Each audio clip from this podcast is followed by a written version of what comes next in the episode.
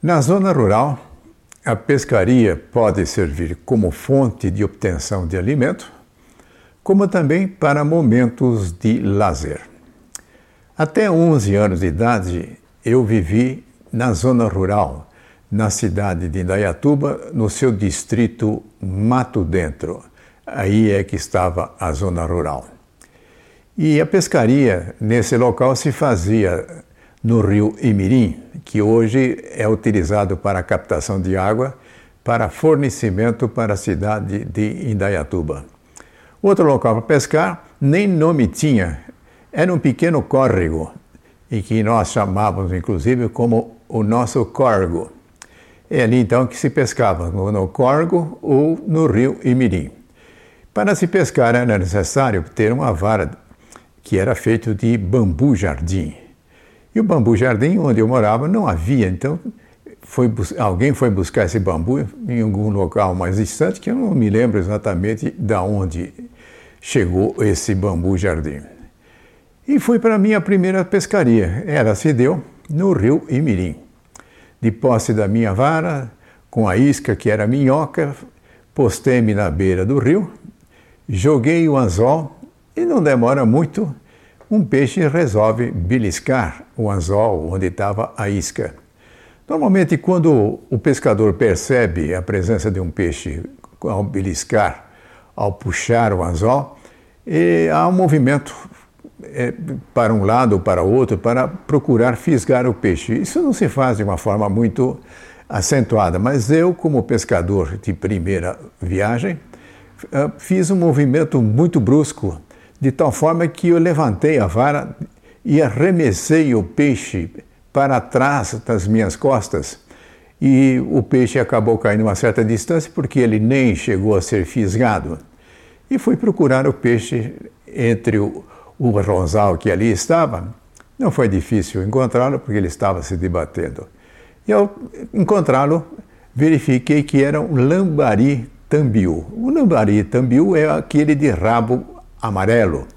O lambari mais comumente encontrado é o lambari de rabo vermelho, mas este era de rabo amarelo. E assim se deu a minha primeira pescaria. Saí dessa região com 11 anos de idade, vim para São Paulo. E aqui em São Paulo já não era tão fácil a pescaria.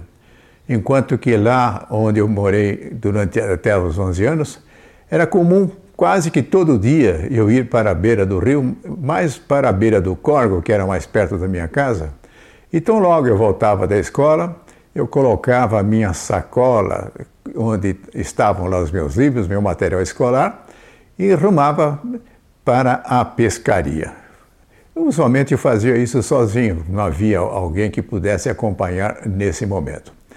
Mas chegando em São Paulo, esta frequência de pescaria desapareceu, porque aqui os rios, os, os locais onde pode pescar são longe, mas eu pescava no rio Tietê, incrível. Naquela época, quando eu cheguei aqui, era possível pescar no rio Tietê.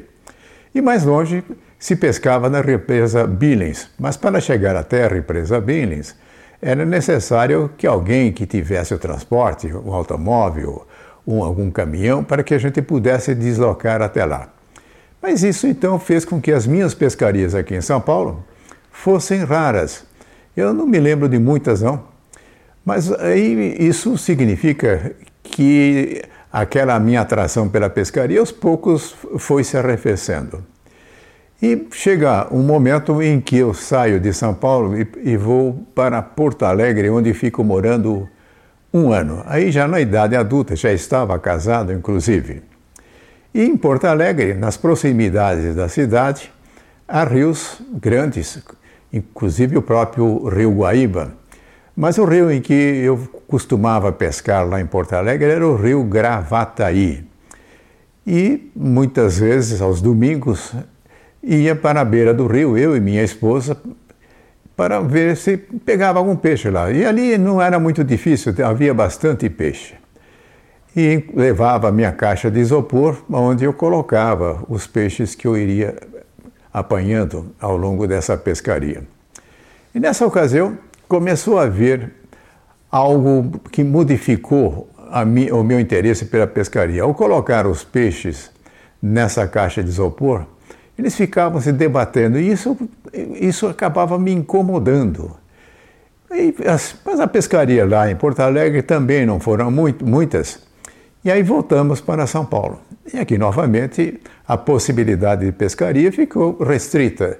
Eu não me lembro mais de pescar no Rio Tietê, porque não era possível, tampouco na represa Bingrins.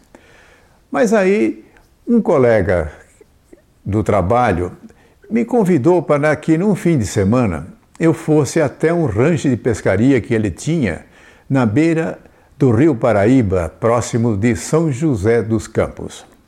Então eu peguei lá a minha tralha de pescaria e rumei. Foi eu e minha esposa para esse local. O dia estava chuvoso, frio, e chegando lá, falei, a pescaria aqui não vai funcionar hoje, porque quando chove, os peixes não estão muito atraídos para ir atrás das iscas que nós lançamos. E, inclusive, a, as águas acabam ficando meio agitadas pelo vento e coisas desse tipo, então a pescaria fica muito difícil. Mas num dado momento, o, o tempo abriu-se, o sol apareceu, e eu falei: bom, eu vou, vou procurar agora ver se eu pego alguma coisa. E para fazer a pescaria no local em que nós estávamos, era necessário entrar um pouco por dentro do rio, uma espécie de uma prainha que ali existia.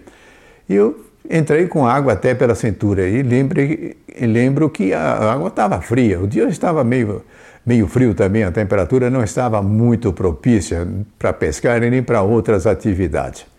Mas aí eu jogo a minha linha com meu anzol e demorou muito tempo até que percebi um, um leve beliscão e puxando agora, não de uma forma precipitada como foi a primeira vez em que eu aterei o peixe atrás das minhas costas, nesse aí o, o peixe foi fisgado.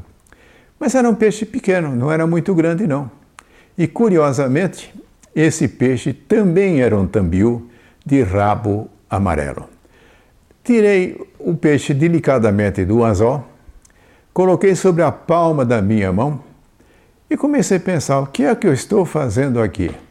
Como eu já tinha mencionado, já há algum tempo essa ideia de pescaria não estava me animando muito.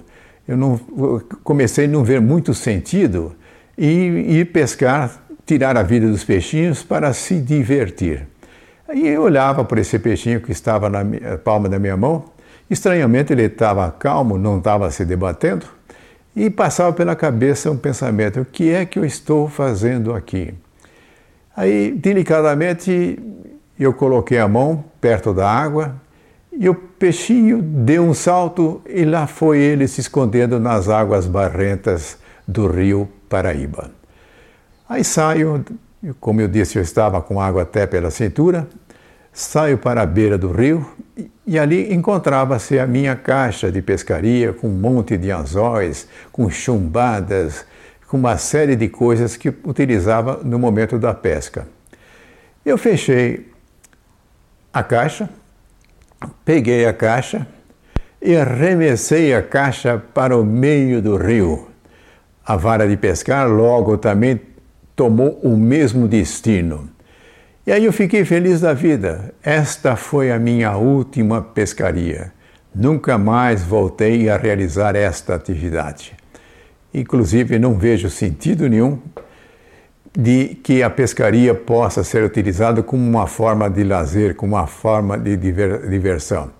Havia inclusive já alguns desses locais em que as pessoas iam pescar e que poderiam pescar e pagar, mas também haviam aqueles locais em que as pessoas iam simplesmente pescar, fisgavam os peixes, retiravam os anzóis e colocavam de volta na água. E isso tudo foi abalando as minhas convicções a respeito da pescaria. Não, com isso, não estou querendo fazer nenhum julgamento a respeito daqueles que fazem da pescaria um momento de lazer, de diversão, e muito menos evidente daqueles que fazem da pescaria uma fonte de suprimento de alimento, e inclusive os pescadores profissionais. Mas da minha parte, eu comecei com tambiú, e terminei a minha pescaria, a minha atividade de pescaria, com tambil também.